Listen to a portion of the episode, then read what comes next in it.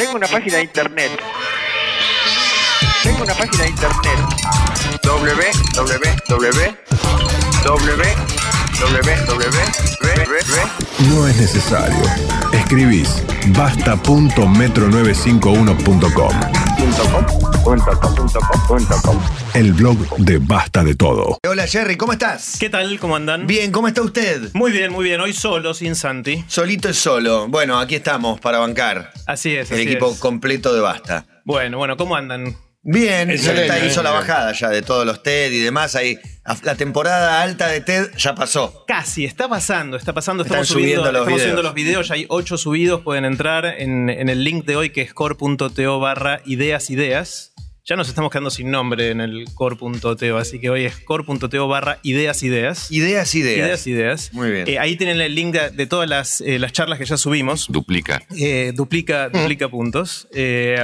Y mañana hay un evento muy especial. Se hace el primer evento eh, TEDx en una escuela secundaria en la Argentina. Eh, se va a hacer en la ORT, en, en la escuela ORT, eh, donde los chicos van a ser oradores y van a ser audiencia. Es un Mirá experimento vos. lindo, interesante, eh, y va a ser pasado por streaming. Así que si les da curiosidad, en tedxortarg.org, parece un trabalenguas, tedxortarg.org, a partir de las 9.45 se va a pasar el evento en vivo. Así que vamos a ver qué, qué tal va. Yo tengo altas expectativas, ahí estaré. Bueno, muy Eh, bien. Pero hoy vamos a hablar de otro tema. ¿Se acuerdan que hace dos semanas hablamos sobre los mashups y los remixes de ideas? Sí, de cómo combinar ideas. Exacto, habíamos visto que, por ejemplo, la valija con rueditas era un invento que consistió en agarrar una valija y agarrar las ruedas y juntar, las dos cosas que estaban ya hace un montón de tiempo y que puestas juntas resolvían un problema que antes no estaba resuelto, que es poder llevar las valijas sin partirse el lomo. Y habíamos visto que gran parte de la innovación que hay hoy y que se viene tiene que ver con buscar esas cosas que están dando vueltas por ahí y animarnos a ensamblarlas, a unirlas de, maneras innovadoras para resolver algún problema, para mejorarle la vida a alguien. Eh, si quieren, en, en el core.to barra ideas ideas pueden escuchar el, el audio de, de la vez pasada, pero ahora nos vamos a preguntar la siguiente pregunta, es decir, una vez que reconocemos que esas son las ideas, que así son las ideas, bueno, ¿cómo hacer para tener ideas? Entonces, hoy vamos a dedicarle la columna a ideas para tener ideas. Muy loco, mira, eh, alguna vez hablamos en esta misma columna que las ideas estaban sobrevaluadas, que siempre había mucho marketing alrededor de una idea y lo que vale una idea, y muchas veces el, el know-how, o no sé cómo decirlo para que se entienda mejor, el modus operandi o todo lo que vos tenés de desarrollo después de la idea es tanto o más importante, pero acá la idea obviamente sigue siendo fundamental. Exactamente, y hay, muchos mitos también. Está el mito de- del momento eureka, ¿no? Que, que todo el dice, bueno, se me ocurrió una idea cuando estaba en la ducha y se me prendió la lamparita. Eso es algo que solemos decir mucho, y hay un caso famoso que es el de Darwin. Eh, Darwin cuando eh, tuvo la idea del origen de las especies, que es esencialmente la, la evolución natural, eh, él en su autobiografía lo reporta como un momento eureka, que literalmente estaba en la ducha y se le ocurrió. Pero Darwin era un obsesivo de tomar notas. Tenía un diario en el cual contaba todo lo que le pasaba todos los días. Y los estudiosos fueron en el diario para atrás y vieron que los gérmenes de esa idea que él dice que se le ocurrió en la ducha estaban ya 10 o 20 años eh, antes en sus propios diarios. Él quizás no lo reconoció y el momento que él dice fue mi momento eureka es el momento en que de alguna manera hizo consciente todo eso que tenía o, o Claro. encontró la relación. Pero bueno, a pesar de, de que hay muchos mitos, sí hay cosas que se saben que pueden funcionar mejor si uno quiere tener nuevas ideas y hacer innovaciones que de alguna manera puedan mejorar un poquito el mundo. Así que eh, vamos a, a ver cuatro o cinco de esas, de esas ideas. Dale, hoy. adelante. La primera es que si uno quiere encontrar esas piezas distintas que hay, tiene que relacionarse con gente distinta a uno. Es decir, si yo estoy siempre con gente igualita a mí, es muy difícil que encuentre la rueda para mi valija. Claro. Es decir, que encuentre la, la media idea que me falta para completar la media que yo ya tengo. O la idea complementaria a la tuya para terminar de Es- pensar algo. Exactamente. Entonces, les quiero contar una historia de un señor que se llama Tomás Saraceno. Tomás es tucumano, eh, pero vive en Alemania hace, hace mucho tiempo y Tomás es artista. Tomás es un artista que desde muy chiquito le fascinaron las arañas. No solo las arañas, sino las telas de araña. Eh, es obsesionado con, con las telas de araña y, y le gustaban mucho, no las de los dibujitos animados que son las redondas, vieron que están en circulitos, sino esas telas de araña más complejas, que son tridimensionales, que tienen Sí. filamentos para todos lados. Sí. A él siempre le encantaron estas telas de araña y el sueño de Tomás como artista era un día poder hacer una instalación muy grande en la cual él pudiera replicar una de estas telas de araña con sogas a escala humana, de forma tal que la gente que visite esa exhibición pudiera sentirse como los bichos atrapados en la tela de araña.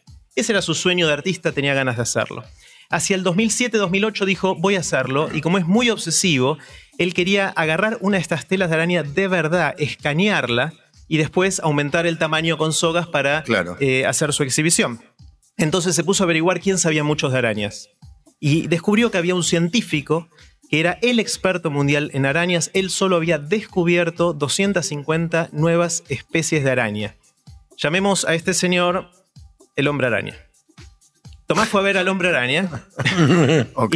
bueno. Un eh, gran poder conlleva una gran responsabilidad. Sí, sí, sí. Y todo Tomás fue a lo del hombre araña. Le dijo, hombre araña, quiero hacer esto, necesito que me ayudes a escanear una de estas telas de araña. El hombre araña lo miró y le dijo, no se puede. ¿Cómo no se puede? Le dijo Tomás. No, no, no se puede, te explico, le dijo el hombre araña. Cada filamento de la tela araña es tan pero tan finito, mide micrones, que es muy, mucho más finito que un pelo de un ser humano que ni siquiera el escáner tridimensional más sofisticado que tenemos es capaz de detectarlo. Por lo tanto, falta todavía muchos años para que vos puedas hacer tu exhibición como tenés ganas de hacerla. Tomás se fue cabizbajo, triste, volvió a su taller, a su atelier. Y dentro de esa tristeza, él, tenía en su taller eh, arañas y telas de araña que él criaba. Y un día agarró un rayo láser y empezó a iluminar las telas de araña, jugando con el rayo láser. Y él vio que al iluminar una tela araña bajo ciertas condiciones con un rayo láser, cada filamento centellea de una manera bastante particular. Y él dijo, ah, quizás esto sea la manera de poder detectar las telas de araña. Volvió corriendo a lo del hombre araña y le dijo, toc, toc, hombre araña, mira lo que observé. Y el hombre araña dijo, uy, interesante. Trabajaron juntos, Tomás Saraceno y el hombre araña, durante unos meses y desarrollaron la tecnología que hoy se utiliza para estudiar telas de araña escaneándolas de manera tridimensional. Tomás hizo su, eh, su sueño realidad. Eh, hizo su instalación, su muestra de arte. que fue en la Bienal de Venecia del 2009. Un éxito total, imaginamos. Fue buenísima. Imagínense un lugar muy grande, una sala gigante, muy blanca, llena de sogas negras atravesando la sala en todas las direcciones y gente que se pierde dentro de esas sogas atrapado como los bichos. Eh, Tomás le fue muy bien en esta muestra, él se catapultó a la fama en el mundo artístico, empezó a ser muy reconocido, ganó varios premios al punto tal que en el 2012, tres años después, el Museo Metropolitano de Nueva York, que es probablemente uno de los museos de mayor reputación del mundo, eh, no sé si alguna vez estuvieron ahí, pero es, un edificio hermoso sobre el Central Park en Nueva York. Tiene cinco pisos y en el quinto piso tiene una terraza. Una terraza que seguramente tiene la mejor vista de Nueva York porque está justo por arriba de las copas de los árboles y ves todos los edificios de Nueva York. Tiene una vista genial. Lo que hace este museo una vez por año en el verano del hemisferio norte, es le asigna a un artista plástico que haga una gran instalación en la terraza de, este Museo del Metropolitan. Y por primera vez en el 2012 le dio este, este, reconocimiento a un latinoamericano que fue Tomás Saraceno, después de haberse ganado eh, la fama en la, Bienal de Venecia. ¿Cuántos artistas argentinos grosos hay que uno no los tiene? No, los conocemos. No los tenés a mano, sí. Eh, bueno, él hizo una cosa espectacular en el 2012 y yo tuve el lujo, el privilegio, la suerte de estar el día de la inauguración en el museo, de casualidad. Estaba con mi esposa, estábamos ahí. Ahí lo conociste, porque no lo, conocías. no lo conocía, lo conocí ahí, y él me contó toda esta historia que les acabo de contar. Mirá. Y lo más interesante de ese momento, aparte de que hizo una exhibición espectacular y que pueden ver fotos en, core.to barra ideas ideas, eh, lo que más me impactó no fue lo que me contó Tomás Saraceno, sino lo que me contó el hombre araña, que también estuvo también invitado a la inauguración porque se habían hecho amigos después de esto y en reconocimiento el mashup de ideas se juntaron entre los dos. El hombre araña me dijo lo siguiente que me partió la cabeza me dice nosotros los científicos tenemos demasiado claro qué se puede y qué no se puede hacer e hizo falta que viniera un artista para decirme a mí el científico que lo que yo creía que era imposible se podía hacer muy buena reflexión y muy cierta aparte. Me, parece aplicable también en el mundo de los, de los negocios. A veces eh, el economista debiera ser el que más sabe, pero sin la visión de un emprendedor o de alguien audaz o de alguien que no tenga todos esos conceptos eh, amoldados en su cabeza, no, por ahí no se atreven a desafiar eh, lo, lo establecido. O por ahí Claro. desafían lo establecido con algo también establecido y no con una creatividad que viene de otro Claro. Les lado. cuesta pensar afuera de la caja, Sí, ¿no? El sí. think outside the box. Exactamente, vamos a hablar de esa caja dentro de un ratito porque es Muy interesante la caja esa de, de la creatividad. Eh, pero bueno, esto lo que me hizo pensar a mí es que mm, yo estuve cometiendo un gran error durante toda mi vida. En general, cuando venía alguien que pensaba distinto a mí, que veía el mundo desde otro lado, que usaba otro lenguaje, yo en general ponía una barrera. Claro. O sea, ¿qué va a tener esta persona para enseñarme a mí? Un nivel de arrogancia muy alta que este... Que es muy común también por cómo fuimos educados, sobre todo si tuviste cierto éxito, te fue bien, sentís, te sentís fuerte, te sentís que sabés tus cosas y que alguien que viene de otro lado no te va a enriquecer. Claro, ahora me pongo en el lugar del hombre araña. Cuando vino Tomás, un artista, a decirle, mira, yo te voy a decir cómo escanear las telas de araña. eh, el hecho de haberlo podido escuchar ya fue una grandeza bastante importante y después poder reconocer esto que me dijo al final. Yo desde que vi esto en el 2012 hago un esfuerzo, todavía no me va muy bien, de cuando viene alguien distinto y al principio no lo entiendo, digo, este es de otro palo, hago un esfuerzo consciente para tratar de escucharlo, porque digo, este, es- este o esta seguramente tiene mucho más para enseñarme que alguien que ve el mundo igual que yo y que tiene la misma historia que tengo Bueno, yo. las charlas TED son un máster en eso, ¿no? Exactamente, exact- A mí lo que más me gusta de las charlas TED no son de aquellas, eh, aquellas que tienen un tema en el cual yo ya sé. Que no son muchos temas, pero en la mayor parte Ah, pero hay temas donde te has desarrollado y aprendiste cómodo, mucho. Claro. Claro. Pero, Eh, eh, y aparte que venga gente diferente. A mí siempre citamos por ahí uno, uno de los ejemplos que más citamos. Cuando vino el tipo este que inventó para parir eh, que, y que era un mecánico. Claro, Sí, era un claro. mecánico que se le ocurrió algo genial. Genial. Exactamente, Otra cabeza. exactamente. El tema es cómo cambiar la actitud, ¿no? Eso es un tema de actitud de uno de poder estar abierto a escuchar y a mirar cosas que uno en principio cree que están muy lejanas a uno y que tienen poco valor. Para eso hay una charla TED que es una de mis favoritas de todo el tiempo, que es una charla que dio un señor que se llama Derek Sievers, que se parece mucho a Weinreich. La foto es igual a Weinreich, imagínenselo a él dando charlas.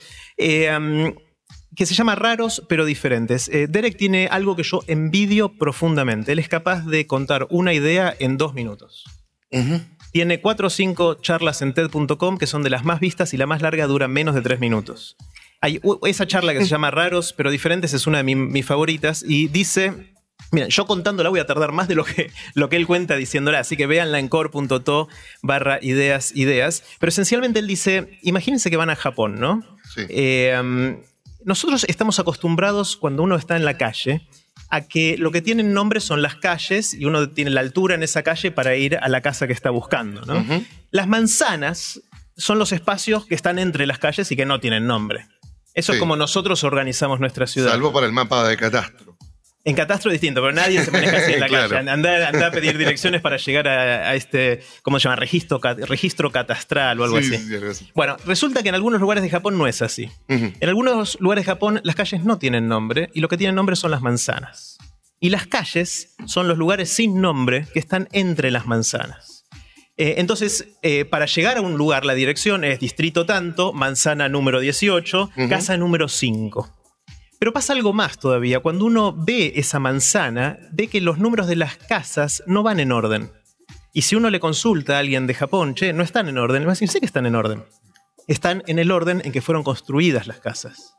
Claro, la casa uno, número uno es la más de cuadra. Claro, la 2 Claro. que está en la otra punta, pegando la vueltita, es la segunda que se construyó, la tercera. es- Para ellos es fácil, es obvio que es así. Pero no es obvio porque no estaba vivo ninguno cuando empezaron a construirlas. ¿Cómo saben? Bueno, y por lo hay- general son las de las esquinas, ¿no? Las primeras que se hacen. Mu- Muchas Es veces posible. sí. También esto es un pueblo que vivió siempre ahí. En general es gente que no fue tan inmigrante como en otros lugares, con lo cual se conoce mucho la historia Claro. de cada, lugar. claro. Eh, es muy interesante porque para nosotros es obvio que lo que hay que ponerle nombre es la calle y que hay que ponerle número y que tienen que ser correlativos. Para los japoneses es obvio que tiene que ser de otra manera. Entonces, muchas veces la, la fuente de la creatividad es darnos cuenta cuando tenemos supuestos que creíamos que tenían que ser así, pero no, no tienen por qué ser así quizás en otro lugar del mundo o para otra persona, son totalmente distintas. Hay otro caso que cuenta él en esta, en esta charla y es que hay doctores en China que creen que su deber es mantenerte sano. Por eso te cobran cada vez que, cada mes que estás sano, y si un mes vos te enfermaste, no te cobran, porque fallaron en su trabajo. Es decir, se hacen ricos cuando estás sano, no cuando estás enfermo. De nuevo, nosotros a veces Ese cuando le concepto pagas al doctor. a las prepagas dáselo. Sí, dáselo a las prepagas, Ah, Una parte la tienen, porque cuando estás sano te cobran. te mata. Pero Sí, te cobran cuando estás enriquecen. Y enfermo. No, cuando, cuando estás enfermo no te Te cubren. terminan de matar. Sí, no, te, te multiplican los precios cuando estás enfermo. Justo tu enfermedad, Una mira. internación. Ah, la tuya tiene un plus. De miles de dólares. Pero entonces, esto lo que me, llama mucho, la atención de este video y de la historia de Tomás Araceno es cómo a veces la creatividad y la innovación viene de encontrarnos con cosas que pensábamos que no podían ser de otra manera o con gente que ve el mundo de una manera muy, muy distinta. Eh, um, eso es algo que si logramos romper, es muy probable que podamos crear muchísimo más, que podamos traer muchísimas ideas. Pero sigamos un segundo, y, y si tenemos ideas, ¿cómo las llevamos a, a la realidad? Porque una idea no es innovación hasta que no sucede. Si está en tu cabeza, la- no es una innovación, es una idea solamente y no le cambió la vida a nadie. Hay una charla que dio Francisco Crescimbeni en eh, un evento TEDx que se llamó TEDx Avenida Corrientes, que a mí me gustó mucho. Es una charla muy, muy cortita que también está en core.to barra ideas ideas.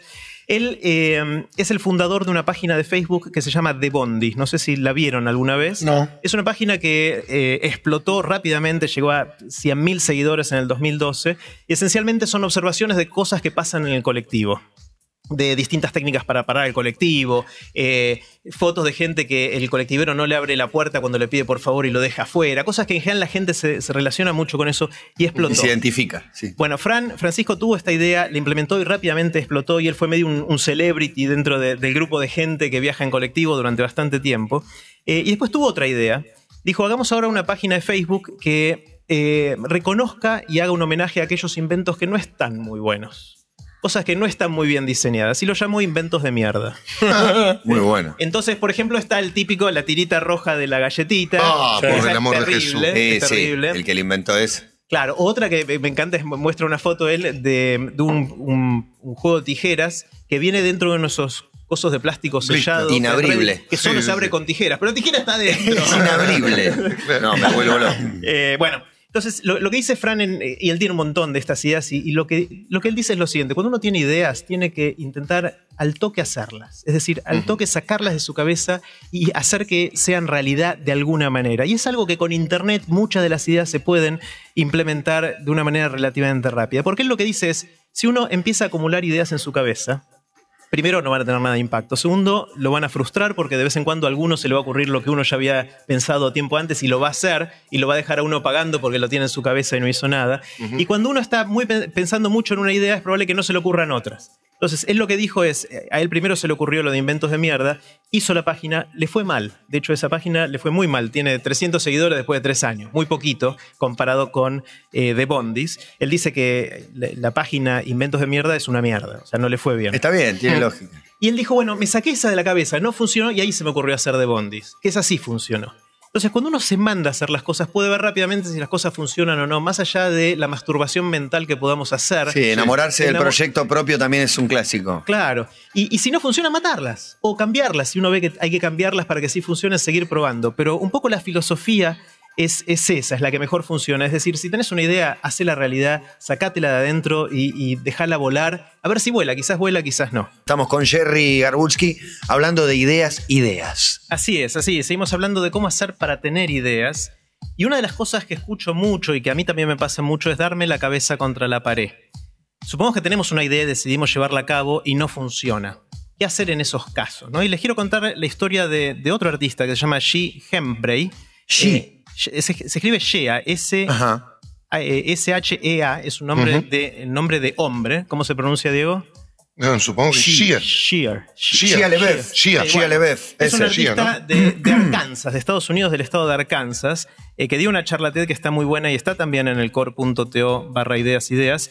Eh, él quería hacer... eh, um, él, él fue a visitar mucho arte en Europa y él decía, voy a inspirarme. Y vio que había un montón de gente haciendo eh, arte, pero quería hacer arte que llegara más a la gente, que fuera más fácil de entender para la gente. Y volvió a Arkansas, a, a su estado natal, y dijo, yo voy a hacer una bienal, quiero hacer mi propia bienal, quiero invitar a los artistas que a mí me gustan y que vengan a mi campo acá en Arkansas, que tengo un montón de espacio, y que puedan mostrarle su arte al mundo, con la condición de que se pueda explicar en cinco minutos a su abuela. Quería que fuera arte accesible para, para mucha gente. Y entonces se puso las pilas, eh, hizo la propuesta, le mandó la invitación a 100 artistas Ajá. y recibió cero confirmaciones. Uh. Es decir, él tenía la idea, estaba fantástico, estaba súper motivado, apasionado por lo que hacía y no logró convencer a ni un artista de distintos lugares del mundo que venga a su bienal. Y entonces ahí la mayoría de nosotros nos bajonearíamos y dejaríamos Claro. esto y pensaríamos, bueno, ¿cuál es la próxima idea? Y él dijo, más sí, si no quiere venir ninguno de los 100 artistas, los voy a inventar. Uh. ¿Cómo? Voy a ser yo los 100 artistas. Y voy a empezar a inventar personajes, voy a empe- empezar a inventar eh, sus, los currículums, sus historias, Sí. eh, sus pasiones en la vida, sus estilos de, de arte, qué tipo de, de cosas buscan con, con su arte. Y lo voy a hacer. Voy a hacer el arte de 100 artistas. Me voy a dedicar durante dos años a construir estos personajes, a hacer sus obras de arte eh, y, eh, y a exhibirlas en mi bienal. Y entonces creó estos nombres y les hizo cuenta en Twitter y personalidades y hizo páginas en, en internet y empezó a crear el arte que está espectacular. Y cosas de las más variadas, desde plásticas hasta instalaciones externas, internas. Se convirtió él en audio- 100 en artistas. 100 artistas distintos. Es una cosa increíble, lo muestra De en verdad esta que charla sí. TED, muestra veintipico de estas 100 personalidades y está buenísimo porque él habla en tercera persona de esta gente, como si ya, ya cobraron vida Como Román. propia. Como, claro, como Román.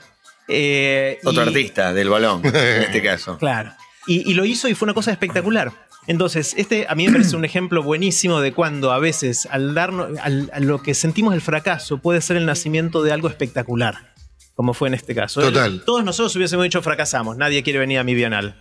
Claro, pero antes decías, vos te das cuenta cuando una idea funciona y cuando una idea fracasa. Acá del fracaso tra- lo transformó en una idea. Podría haberse bajado y dicho, bueno, no, voy para otro lado, esto no funciona. Sí, pero esta es una eh, idea particularmente poderosa. Muchas veces los artistas, con esto de exponer lo que hacen, se ven frustrados, ¿no? Eh, se esconden en el perfeccionismo para no terminar un disco, una obra de arte, lo que sea. Sí. Entonces nunca llegan a mostrar su obra. Este señor, metiéndose en una máscara, se sintió preservado también y pudo multiplicarse. Claro. Pudo dar, meterse en un concepto para ubicarse como un Y artista. al no sé, revés, con- meterse en 20 conceptos bajo su propio nombre, no se hubiera metido en ninguno porque lo encapsula, lo Exacto. aprisiona. En cambio, acá hago lo que quiero. Se tomó la libertad de hacer lo que nunca más- quiso. Nunca más lo menciono y listo. Fue, Genial. Murió ese, murió ese artista, digamos. parece de alguna genial. manera. Y a veces lo mata con un, un accidente, Claro, lo hace bien historia. Hasta divertido. es inter- interesante la historia de estos artistas también. Claro, lo que claro, pasa es una detrás. novela cada uno. Y después muestra cómo su familia y la gente de su pueblo empezaron a encarnar esto, a, a los, a los sujetos del arte de estos artistas. Cuando tenían que hacer un video, cuando tenían que hacer una instalación y participaban seres humanos, eran su propia familia. Así que pasó a ser arte colectivo, pero no en el sentido que él pensaba originalmente. Claro. Eh, así que me pareció una, una vuelta de tuerca interesante al fracaso, ¿no? Cuando viene ese fracaso, es decir, ¿cómo lo damos vuelta? Sí. ¿Cómo hacemos que ese fracaso se transforme en una oportunidad de crear algo nuevo? Y ahí viene la quinta historia que quiero contarles, que para mí es la que más me impacta, que es de otro señor que se llama Phil Hansen, que también es artista. Hay varias historias de artistas hoy. Eh, este ¿De es... los cascos masajeadores? No. No, no, no. En los cascos no. Hansen. Ah, no, no sé. Se llama igual. Sí. Eh, bueno, este señor es un artista, eh, empezó a desarrollar de joven la técnica del puntillismo. ¿Saben lo que es el puntillismo? Sí.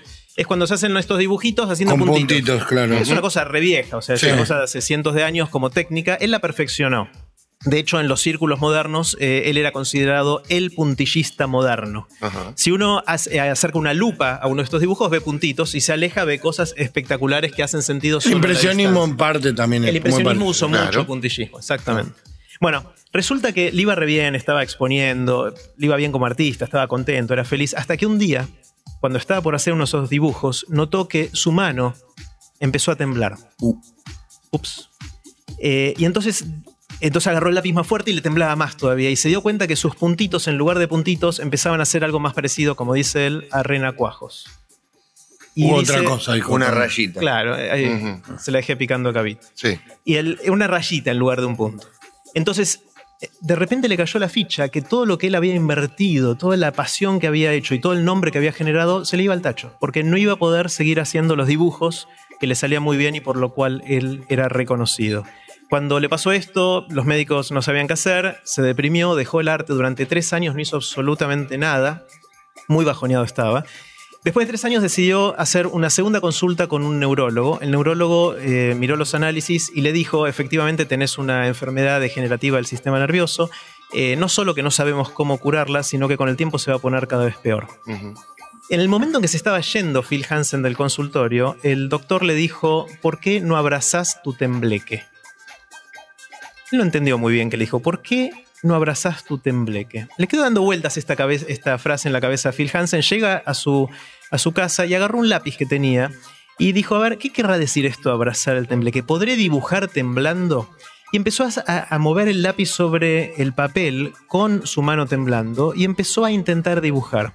Y se dio cuenta que con, con, mucha práctica pudo empezar a dibujar cosas interesantes. No solo eso, sino que empezó a hacer retratos con la mano temblándole mucho ya a esta altura, eh, y creó un nuevo estilo que no existía antes. Claro, eso es lo que pensé, estaba formando un estilo nuevo. Exactamente. Uh -huh. si, lo, si, lo, sabe, si le mete disciplina, lo sabe usar, no se frustra y sobre todo lo primero que le dijo, no se pelea y no se enoja contra lo que le está pasando. Claro, lo tenés que abrazar, de, tenés que abrazar, es muy, muy difícil, difícil, Muy difícil y no es que te sale la primera vez. Uh -huh. O sea, él y no es que mucho. es proponértelo y lo haces, o sea, claro, hay muchas no, frustraciones por en el ahí medio. puede fallar, como diría alguien, ¿no? O sea, esto no, no está garantizado que funcione, pero en el caso de él funcionó, empezó a exponer sus retratos hechos con la mano temblando, empezó a hacerse conocido de esta manera y de repente volvió a ser exitoso. Ya no era más conocido como el puntillista moderno, ahora era conocido como el temblequista. Había creado algo nuevo que era interesante, que era innovador. Hasta ahí una historia interesante, pero lo más interesante viene unos años después, cuando a él ya le iba muy bien, tenía plata, había comprado todos los insumos que necesitaba y que soñaba tener para hacer una gran obra de arte, se plantó frente al lienzo blanco para hacer algo y no se le ocurrió qué hacer. Pasó un día, pasaron dos días y era la... se congeló. Eh, se secó creativamente, no tenía nada para aportar, no tenía nada para hacer. Y, y él se acordó de, abrazar el tembleque y de la sesión con el neurólogo y dijo, bueno, quizás tengo que hacer lo que hice antes, porque si antes mi limitación, que es decir, la mano que me temblaba, fue la fuente de mi creatividad, quizás ahora puedo buscar otra limitación y quizás sea la fuente de otra creatividad. Y buscó, buscó, buscó, y resultó que no tenía otras limitaciones. Nada serio, o sea, lo, único importante y grave era el temblor en su mano. Y ahí tuvo una idea brillante. Dijo, si no tengo limitaciones, ¿por qué no me las invento? Y, y empezó un martillazo en la Qué mano. inventarte una limitación para poder crear y después romperla. Sí, sí, o para luchar contra esa o usarla. Claro, que para mí es una idea brillante, porque a mí jamás se me ocurriría imponerme algo, una restricción que no tengo. Levantate un brazo y trata de, no sé. Bueno, la, la primera que hizo fue, dijo, ¿qué pasa si me propongo que mi obra de arte no gaste más de un dólar en insumos? Entonces él, él fue a un, una cadena de, de, cafés de estas que hay mucho en Estados Unidos y dijo, ¿me regalás vasitos? Eh, dijeron, sí, toma, acá tenés 50 vasitos. Agarró los vasitos, los apiló de una manera interesante y con un lápiz que le había costado 80 centavos de dólar, así que estaba dentro del presupuesto, uh -huh. dibujó sobre los vasos un retrato de un chico eh, que lo, lo, pueden ver en, en core.to barra ideas ideas, que es increíble. Es un, un, un, retrato que te mira muy fuerte, pero además está sobre el sustrato de estos vasos de una cadena muy famosa de cafés. Uh -huh. ¿Sí? Entonces, de repente, el arte no era solo el dibujo del nene, sino también el sustrato. Claro. Esa obra funciona con el contraste entre la cara de ese nene, casi que te mira suplicando, y la contundencia del sustrato hecho con muchos logos de esta marca famosa. Eh, de repente él se había puesto una restricción que parecía absurda, pues ya tenía un montón de plata, y creó algo que si no, no hubiese, no hubiese creado. La comodidad, es una reflexión, la comodidad uh -huh. va en contra del arte, evidentemente, o en, corta, en contra de la creación, y cómo inventarte una limitación para combatiéndola encontrar cuál es el mensaje, cuál es lo que querés decir, porque en realidad lo que estaría encontrando al superar esa limitación es un medio, es un cómo más que un qué. Y él lo que necesitaba era encontrar un qué, si no sabía qué contar, y maneras y técnicas tenía. Sin embargo, desafiando el, el cómo, bueno, se terminó encontrando con qué quería decir. Exacto, y seguramente esto no fue lo primero que hizo y tuvo que intentar muchas claro, cosas claro. hasta que le saliera bien. Uno al final cuenta la historia y cuenta los éxitos, pero seguramente hubo muchos fracasos que él tuvo que, que bancarse en el camino. Bueno, tuvo otras de estas restricciones que a mí me parecieron muy divertidas. Una, por ejemplo, dijo, ¿qué pasa si me pongo como restricción que mi obra de arte solo puede usar de insumos una banana y un alfiler? Pero él se pone esto o cuando, no sé, hay que ver cómo Así llega cuenta, esto. Banana a, y alfiler. Cómo, bueno, tampoco me preguntes cómo se le ocurrió esas dos cosas. No, bueno, es el arranque de un chiste, es un chiste parece, de, sí. de, actos. Pero no es un chiste, resulta que si uno agarra el alfiler y pincha la banana, en donde uno hace el agujerito, se oxida y cambia el color. Entonces lo que uno puede hacer con un alfiler es tatuar la banana. Claro, dibujarla, tatuarla, está bien. Es exactamente un tatuaje y él empezó a tatu tatuar bananas con dibujos de Miguel Ángel, con la capilla Sixtina, todo eso que están espectaculares. Eh, y después eh, hay videos de eso porque después se pudre la banana, Claro. obviamente. Eh, que están muy buenos y también en core.to barra ideas ideas pueden ver algunos de esos. Y si uno va ahora a Google y googlea tatú en inglés, que es tatuaje en, eh, en inglés, y banana, tatú, banana, va a ver que hay un montón de gente en el mundo tatuando Que bananas copiaron su técnica. Igual no hay registro de eso, eh, lo puede hacer cualquiera. Lo puede hacer cualquiera, pero son posteriores a que él tuvo esta idea, por lo menos esta, esto, y, y, lo hace mejor que él inclusive. Claro. Eh, él no es el mejor tatuador de bananas. Pero inventó un estilo. Eh, Muy grosso la que me está mostrando Diego. Hay una, y qué linda banana. la creación, la imagen de la creación. Claro. Pero hecha en una banana, pero aparte la intensidad de los puntos es distinta para darle relieve. es un arte que uno dice, o sea, debe ser muy pavo, pero es muy difícil hacerlo bien porque hay tonos de grises, de acuerdo a cómo uno pincha, etc. Eh, y ahora hay toda una, movida de gente haciendo esto, a pesar de que quizá Phil Hansen ya no, lo haga mucho más. Y después empezó a inventar más de estas en su charla TED, que está ahí en core.to barra ideas ideas. Hay, hay muchas de estas que él cuenta. Una en particular es, dijo, ¿qué pasa si me pongo como restricción que eh, mi arte pueda usar solamente comida que yo escupo? O sea. Es decir, masticaba comida y, la, escupía. Y Predigerida. ¿Cómo? Predigerida. Sí, sí no, no, la terminaba de tragar, digamos, pero claro, la, mastica un rato y después la escupe. Y hizo obras de arte que obviamente no sé si las quiero ver en persona, hmm. eh, pero, pero son bastante espectaculares también. Entonces, eh, ahí pueden ver muchas más que él, que él hizo. Pero lo interesante de todo esto a mí me parece que es lo que vos decías, Diego, antes, de pensar fuera de la caja. Eh, porque si uno se pone a pensar esta frase que importamos de Estados Unidos, ¿no? Think mm. out of the box, dicen los, los, gringos. Nosotros decimos pensar fuera de la caja y se lo decimos a alguien cuando queremos que sea creativo. Che, pensá fuera de la caja, a ver si se te ocurre una idea. Yo creo que está mal esa frase y que, es al revés. y, el ejemplo de Phil Hansen lo, demuestra. Hay que pensar dentro de la caja. Si uno se la pasa toda su vida despotricando contra las restricciones que tiene, es decir, pensando en los bordes de la caja y cómo salirse de la caja, probablemente gaste un montón de energía y no va a crear nada. En cambio, si uno se dedica a decir, estas son mis restricciones, ¿qué hago con eso? ¿Cómo las, las doy vuelta y las uso a mi favor? Es casi como una toma de judo. La gente que hace judo, una de las principales técnicas es cómo usar la fuerza del oponente para derribarlo. ¿Cómo usamos la fuerza de las restricciones para ser creativos nosotros? ¿Qué es eso lo que demostró también eh, Phil Hansen? Eh, y, de hecho se está Pinta tu caja desde adentro, sería. Más o menos. Más o menos Una cosa así. Y de hecho, van a dibujar en banana ya? no, no, no, Puse tatú banana y que lo, me, lleva. La primera reflexión es la cantidad de cosas que no estoy poniendo en, Google. nunca hubiera puesto tatú banana. Quiero decir que primero hay un montón de gente que se ha tatuado una banana en el cuerpo. Sí. Montones Montón. aparecen. Mira, No, pero después los dibujos. Son increíbles. Ya, ya vi 10 o 15 que digo, este es mi favorito, no, este, no, a este. Ver, este a ver, no, este. Monte Richmond, ¿se llama este? Exacto. O Rushmore. Monte Rushmore. Y este de la banana como un cierre. Como un cierre, otra de los Beatles, otra de Louis Vuitton, como si fuera una, una cartera de lujo. Bueno, impresionante. Otra, vi una con Macaulay Culkin y Michael Jackson. Basta, Cabito. ¿Dónde? Mentira. Está buenísimo. No se puede defender Michael, ¿sabes? Muy bueno, muy bueno. Muy buena la técnica. Bueno, entonces, la idea es, tratar de, usar las restricciones para, en nuestro favor y, ser creativos. Y si no las tenemos, la inventamos. De hecho, ahora hay muchas empresas, sobre todo empresas chicas, que se están autoimponiendo restricciones para eh, crear nuevos productos, nuevos servicios y ver cómo venderlos y, ser exitosas. Entonces, como resumen de esto, para, para ir cerrando, si uno quiere tener ideas para tener más ideas, lo primero es juntarse con gente diferente, gente distinta a una, a uno que pueda darle la mitad de la idea que a uno le está faltando, o hacer viajes. Viajes no hace falta irse muy lejos, a veces viajes es conocer a alguien muy distinto, es mandarnos a hacer, si tenemos ideas, no dar demasiadas vueltas. Si nos damos la cabeza contra la pared, ver si eso es la oportunidad para algo y no declarar el fracaso demasiado rápido. Y pensar dentro de la caja, pensar cómo usar las restricciones a nuestro favor para eh, ser creativos, para tener hmm. nuevas ideas. Te agrego una más y, también utilizar tus propios fallos. Buenísimo. Llevando a cabo tus ideas, seguramente pifies, tengas errores, y eso es lo único que te va a hacer aprender. Está buenísimo. Esto eh, obviamente no es una lista exhaustiva, son algunas sugerencias. Hay muchísimas cosas más eh, y seguramente vamos a compartir algunas de esas más adelante. Y les cuento también, no sé si algunas les conté, pero con Santi, un, un grupo grande de gente, hacemos un curso ya hace, hace tres años que se llama El Mundo de las Ideas y que consiste en ayudar a la gente a desarrollar su creatividad, la innovación y también la capacidad para comunicar eh, esas ideas. Lo hacemos junto con Melina Furman. Furman también está Diego Golombek, Mariano Sigman, Mariano Foyer, Eduardo Castica. Un grupo grande de, de profesores que ayudamos a la gente a ser más creativo y si les interesa ver más en mundoideas.org pueden verlo. La cuarta edición empieza en marzo y ya está abierta la inscripción. Gracias Jerry, querido, muy interesante. Como siempre, core.to barra ideas, ideas para los que tengan ganas de ver, la banana tatuada, las charlas breves en, en los TED o las diferentes ideas vinculadas al hombre araña, al artista, al buenísimo. científico o a lo que quieran. Gracias, Jerry. Así es, gracias a todos.